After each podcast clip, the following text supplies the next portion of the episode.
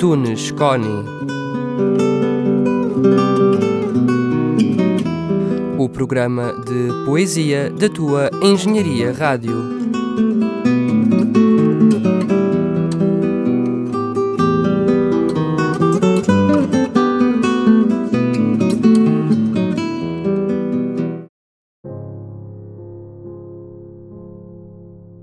Saudações poéticas, caros e caras ouvintes da Engenharia Rádio.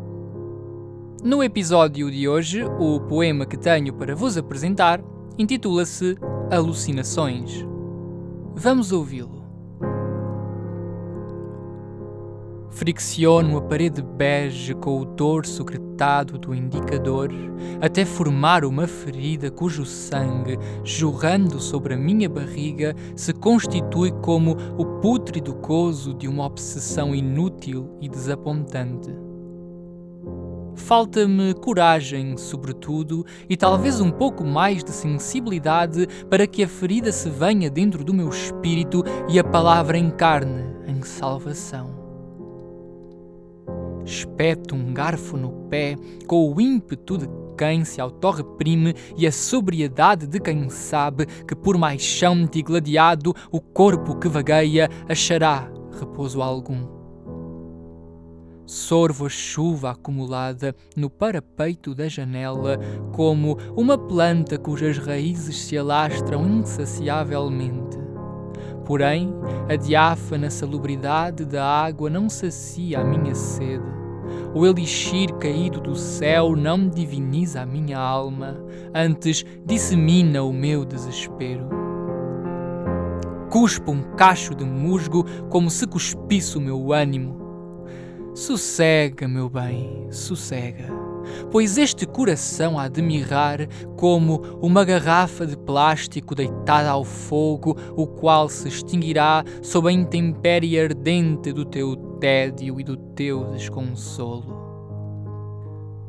Desligo o interruptor com a ponta da língua para assim emudecer os meus olhos, os quais, ávidos e humilhados, sucumbem ao vazio texturizado que a escuridão desvela sob o embevecimento da minha voz. Não é na língua hirta e sumarenta, não é nos lábios quentes e abissais, não é sequer na palavra dita que repousa a minha consolação, mas na impressão grafada pela subtileza do teu toque, trilhando o declive que iluminou o quarto e que a memória glandular da minha boca há de conservar eternamente. Sobreponho as narinas ao teto do quarto como se fosse um mosquito espelhado na superfície nublada do cimento. Inalo as panorâmicas fragrâncias que a essas nevadas altitudes palidamente se esparzem, dissolvendo assim a lástima mesquinha em que se tornou o meu caráter depois que uma corrente de soberba obstruiu o meu nariz e inflamou a minha garganta. Amarro sobre o nariz uma toalha imunda e bafienta que eu guardei há vários dias dentro da gaveta do roupeiro para assim fruir a minha essência já irremediavelmente cadaverizada por essa enfermidade atroz que é a temporalidade. Para além disso, esse odor putrefacto que bruscamente prescruta a náusea instável da minha intimidade indubitavelmente reconforta a ânsia esparsa e volitiva que me reparte pela adjetivação contingente da minha vida, porque devolve ao instante imobilizado a duração prolongada e incomensurável de uma fruição. Deitado sobre o chão, esforço-me por escutar os passos dos outros que se locomovem na minha direção. Contudo, ouço apenas, insolente e taciturno, o ruído agonizante da minha própria respiração. Tapo os ouvidos para ouvir o mar e a tempestade insana que dentro do meu corpo se desdobra afunda o frágil navio dos meus pensamentos perfuro um poro com a ponta da lapiseira. Alargo e tu espreitas através dele.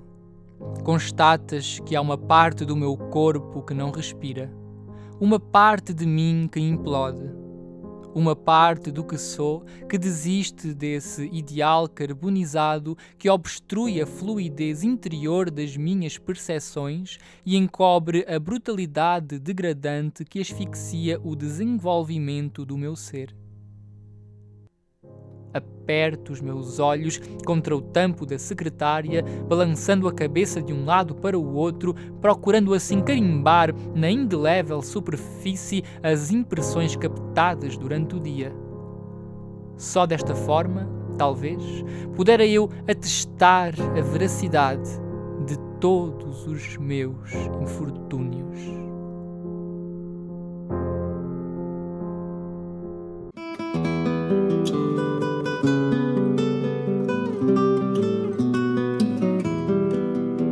E assim me despeço, caros e caras ouvintes da Engenharia Rádio.